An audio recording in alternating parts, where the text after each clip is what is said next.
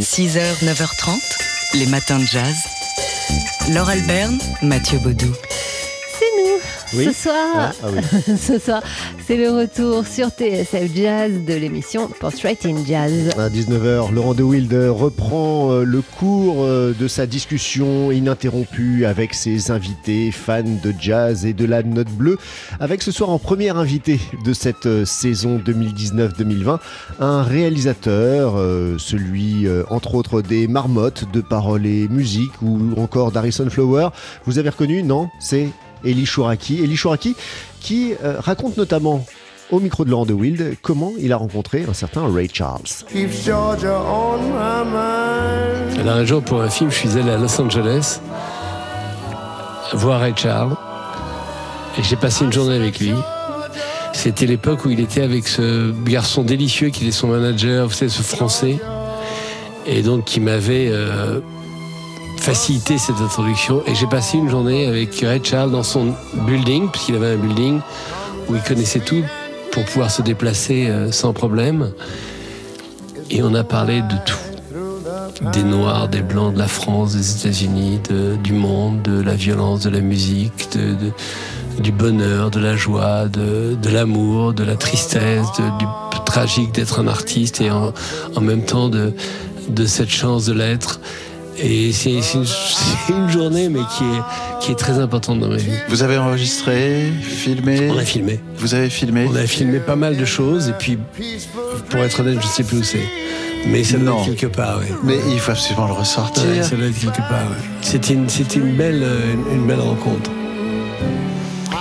Alors, si vous nous écoutez dans votre tiroir, vous avez euh, une bande avec écrit euh, Ray C et Ellie C et que vous ne savez pas ce que c'est, ben voilà, c'est peut-être euh, ces images-là qui ont été oubliées.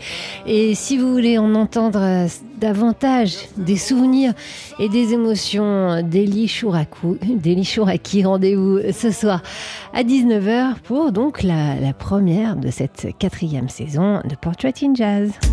6h, 9h30, les matins de jazz.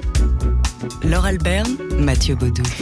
Dès lundi matin, on vous parlait du Met, le Metropolitan Opera à New York, euh, qui ouvre euh, sa saison avec un, opéra un peu particulier dans sa programmation, puisqu'il s'agit de Porgy and Bess des frères Gershwin, créés en 1935. Porgy and Bess, d'où sont tirées certaines des chansons les plus chéries euh, de l'Amérique, Summertime, It Ain't Necessarily So ou I Love You Porgy, répertoire sur lequel bien sûr Billy Holiday, Louis Armstrong, Ella Fitzgerald ou encore Miles Davis ont imprimé leur marque. Porgy and Bess, cette histoire retraçant des vies et des luttes de la communauté euh, ségrégée des Africains-Américains euh, de la ville de Charleston, qui pose pas mal de questions et de polémiques dès ses débuts, concernant notamment l'appropriation culturelle. Et oui, déjà.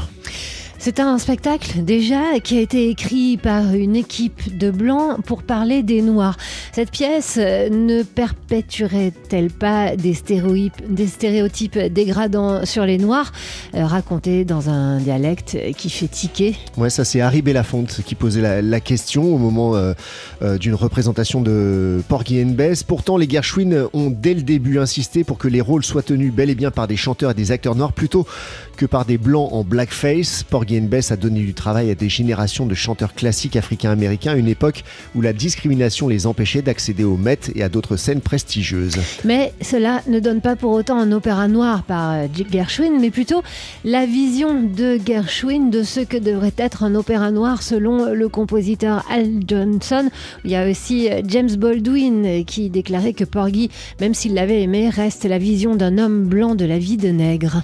Toutes ces questions, le Met s'en empare aujourd'hui en accompagnant les représentations de Porgy Bess d'une contextualisation et en organisant des conférences et une exposition autour de l'œuvre des Gershwin. La saison du Met qui vient donc de s'ouvrir avec Porgy Bess. 6h, 9h30, les matins de jazz. Laure Alberne, Mathieu Baudou. Quelle bonne nouvelle pour les amateurs de Miles Davis. Euh, Épuisé depuis 2009, l'ouvrage du journaliste et poète Quincy Troupé, Miles and Me, est enfin à nouveau disponible aux éditions Castor Astral. Quincy Troupé, qui est aussi le co-auteur de Miles, l'autobiographie, sortie euh, en, 1900, en 1989. Et ce Miles Enemy, c'est un peu le, le, complément indispensable à l'autobiographie euh, de Miles.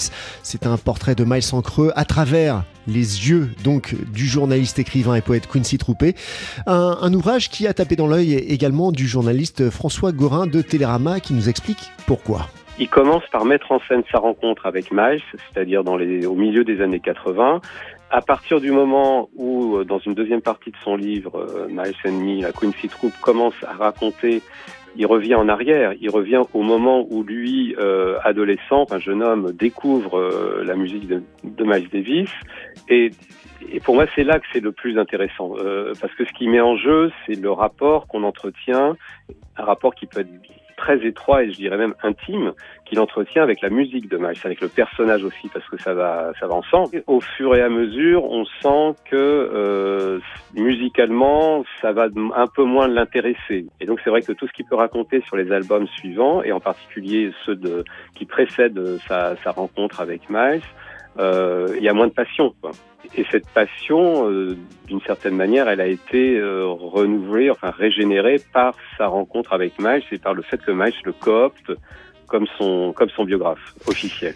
Le critique musical de Télérama, François Gorin, donc au sujet de ce livre Miles and Me de Quincy Troupé, à nouveau disponible aux éditions du Castor Astral chez Castor Music.